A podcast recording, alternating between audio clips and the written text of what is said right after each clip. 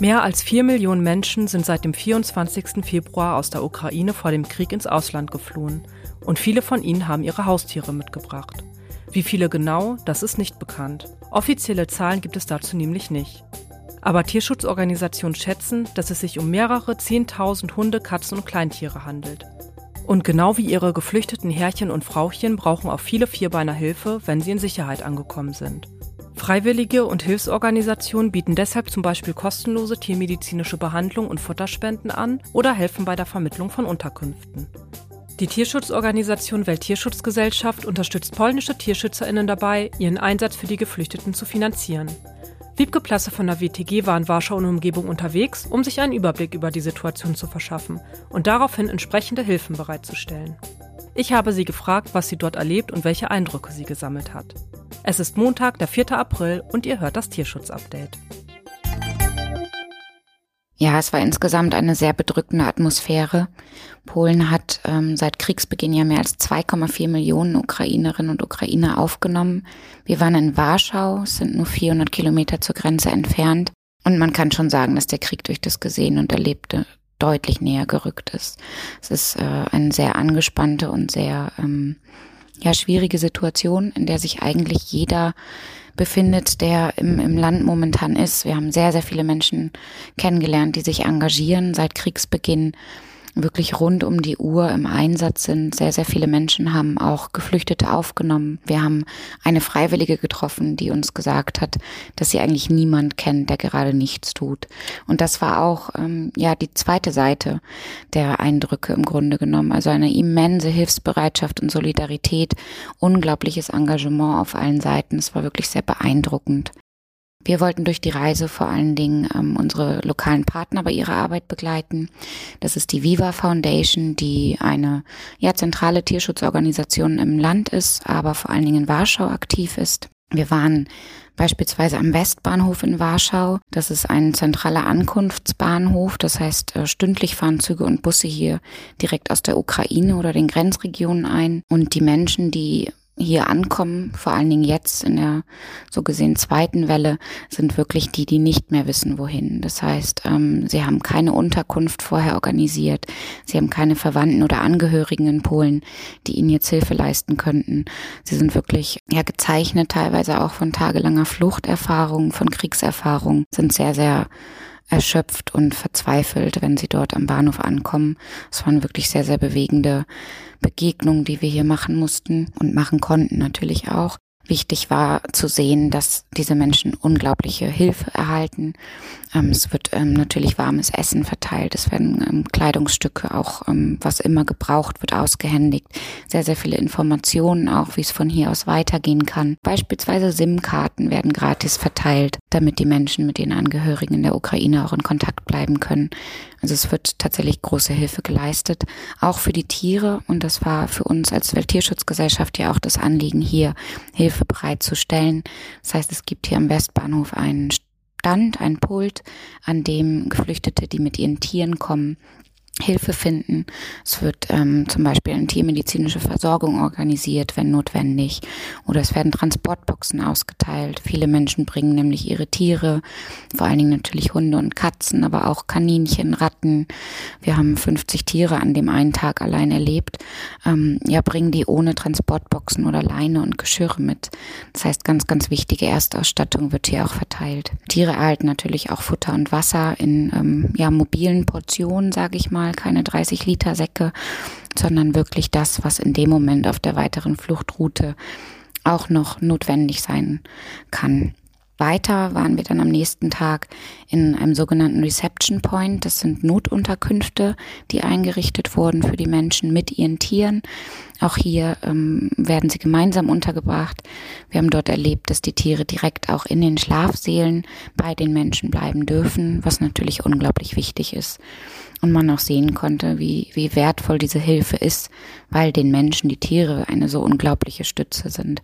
Man merkt wirklich, wie sie sich gegenseitig Kraft schenken und auch unverzichtbarer Teil sind. Eine ähm, Helferin hat mir gesagt, dass für viele die Tiere tatsächlich ein Stück Heimat sind, das sie mitbringen, während eben Angehörige zurückbleiben mussten oder zurückgeblieben sind, ähm, sind die Tiere das, woran sich wirklich die geflüchteten Menschen festhalten. Was passiert mit den Nothilfen, die ihr den Tierschutzorganisationen vor Ort zur Verfügung gestellt habt und warum sind diese Gelder so wichtig? Unsere Nothilfe ist so wichtig, weil sie unseren Partnern ermöglicht, dort Hilfe zu leisten, wo sie gerade am dringendsten notwendig ist.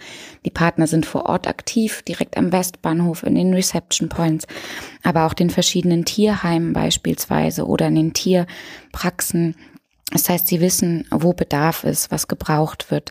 Das können Transportboxen für unterschiedliche Tiere sein. Das können aber auch verschiedene Tierfuttermittel sein ähm, für kranke Tiere, für die sehr geschwächten Tiere, die teilweise ankommen. Das heißt, es kann mit den Nothilfegeldern wirklich besorgt und gekauft werden, was für die Geflüchteten mit ihren Tieren in dem Moment so wichtig ist. Natürlich zählt auch dazu die tiermedizinische Versorgung der Tiere. Das heißt, ähm, nach der Einreise in der EU bedarf es bestimmter Einhaltung von Vorschriften, wozu die Tollwutimpfung zählt. Auch diese leisten wir mit unseren Partnern und die Ausstellung des EU-Heimtierausweises, einfach um Mensch und Tier hier einen sicheren und vor allen Dingen gemeinsamen Weg weiter zu ebnen. Wie hat sich denn der Alltag der TierschützerInnen in Polen seit dem Ausbruch des Krieges verändert? Tatsächlich ist alles anders. Unsere Partner Viva Foundation hat uns berichtet, dass tatsächlich seit Kriegsbeginn nichts mehr ist, wie es vorher war. Ähm, die Organisation ist im Land und gerade in und um Warschau sehr, sehr gut vernetzt und so gesehen in unzählige Aktivitäten für die Hilfe von Geflüchteten und den Tieren ähm, involviert. Sie tauschen sich nahezu minütlich, so haben wir es erlebt, mit Kolleginnen und Kollegen aus, Helferinnen und Helfer, die ehrenamtlich auch im Einsatz sind. Es wird eine immense Koordinations- und Organisationsleistung erbracht und ja, seit Kriegsbeginn steht eigentlich niemand mehr still. Es ist wirklich eine Arbeit, die an sieben Tagen in der Woche und 24 Stunden am Tag stattfindet. Wirklich sehr, sehr beeindruckend, was dort geleistet wird. In Deutschland gab es ja immer wieder Probleme, weil die Notunterkünfte oft nicht für Geflüchtete mit Hund oder Katze ausgelegt oder dort keine Tiere erlaubt sind. Wie sieht das in polnischen Einrichtungen aus? Ja, auch das war wieder sehr, sehr beeindruckend, denn hier kann ich nur von den Einrichtungen natürlich sprechen, die ich besucht habe, aber meine absolute Bewunderung aussprechen, denn Tierschutz wurde wirklich überall und an jeder Stelle mitgedacht. Man sieht es ja auch in den Bildern, auch hier in den Medien, wie zentral die Tiere auch ähm, bei den Geflüchteten sind. Das heißt, sehr viele Menschen kommen mit ihren Tieren. Dies wurde auch direkt erkannt und entsprechend so umgesetzt, dass Mensch und Tier nicht getrennt werden. Das heißt, auch durch unsere Partner wird an den zentralen Ankunftsstellen sichergestellt, dass die Tiere direkt bei ihren Haltern mit untergebracht werden können. Auch die Isolation nach der Tollwutimpfung beispielsweise kann unter bestimmten Voraussetzungen, aber vor allen Dingen nicht getrennt voneinander stattfinden. Das ist super wichtig, dass das geschieht. Also die Menschen auch, die, die uns begegnet sind vor Ort, das gibt den Menschen so viel Halt, ihr Tier bei sich zu haben. Es ist so viel Erinnerung, so viel ähm, Kraft, auch was man sich gegenseitig schenkt. Eine Trennung wäre da wirklich absolut fatal in dieser Situation. Dass Geflüchtete zusammen mit ihren Haustieren Schutz suchen und mit ihnen fliehen, nannte ein Hamburger Soziologe gegenüber der Süddeutschen Zeitung ein neues Phänomen. Was bedeutet das für Hilfsorganisationen und Behörden? Müssen wir Tiere im Katastrophenfall mitdenken und wie sieht das dann aus? In der Tat. Also unbedingt sollten Tiere im Katastrophenfall mitbedacht werden. Sprechen wir jetzt über die Situation in der Ukraine, den Krieg und die Flucht und dass die Menschen die Tiere mit auf die Flucht ähm, nehmen. Es geht dabei in der öffentlichen Debatte ja meist um die Haustiere und da natürlich einen sehr ähm, großen emotionalen Wert für die Menschen. Wir als Welttierschutzgesellschaft ähm, sind aber global befasst mit Tierschutzprojekten und sehen es auch noch aus anderen Blickwinkeln heraus, zum Beispiel in Bezug auf die landwirtschaftlich genutzten Tiere. Wir sind in Regionen aktiv, in denen immer stärker Wetterextreme als Folge der Klimakrise wüten. Das ist beispielsweise in Indien oder in ostafrikanischen Ländern wie Kenia und Tansania. Und hier geht es dann um ja, Tiere wie Esel, die als Lasttiere den Menschen existenzielle Hilfe bieten oder um Ziegen, Schafe, Rinder in der Landwirtschaft. Und bedenkt man, was den Menschen bleibt, wenn die Flut oder die Dürre vorbei ist, wenn dann die Tiere nicht mehr da sind, dann ist das ganz fatal. Das heißt, wir setzen uns im Rahmen der Projektarbeit weltweit dafür ein, dass Tiere immer mitbedacht werden, weil sie eben wenn gleich nicht überall der emotionale Wert der Grund ist, aber einen ganz, ganz existenziellen Wert für das Überleben und den Alltag der Menschen auch haben und deshalb unbedingt mitgedacht werden müssen. Wiebke, zum Abschluss. Was können unsere Hörerinnen und Hörer tun, um Geflüchtete mit oder ohne Tier weiterhin zu unterstützen? Oh ja, nach dem Gesehenen und Erlebten vor Ort ist es mir ein absolutes Herzensanliegen, dafür zu plädieren, dass wir nicht nachlassen und ganz groß weiterhin diese Riesenhilfe beweisen und uns solidarisch zeigen, unsere Hilfe anbieten und mit, ja, wir sagen immer mit offenen Armen und helfenden Händen bereitstehen für die Geflüchteten mit ihren Tieren. Das äh, kann auf ganz viele unterschiedliche Art und Weisen passieren. Das heißt, ich kann natürlich auch ähm, Menschen mit ihren Tieren eine Unterkunft bieten hier in Deutschland.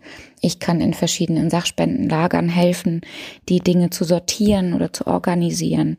Am Hauptbahnhof in Berlin ist ehrenamtliche Hilfe weiterhin ganz, ganz existenziell.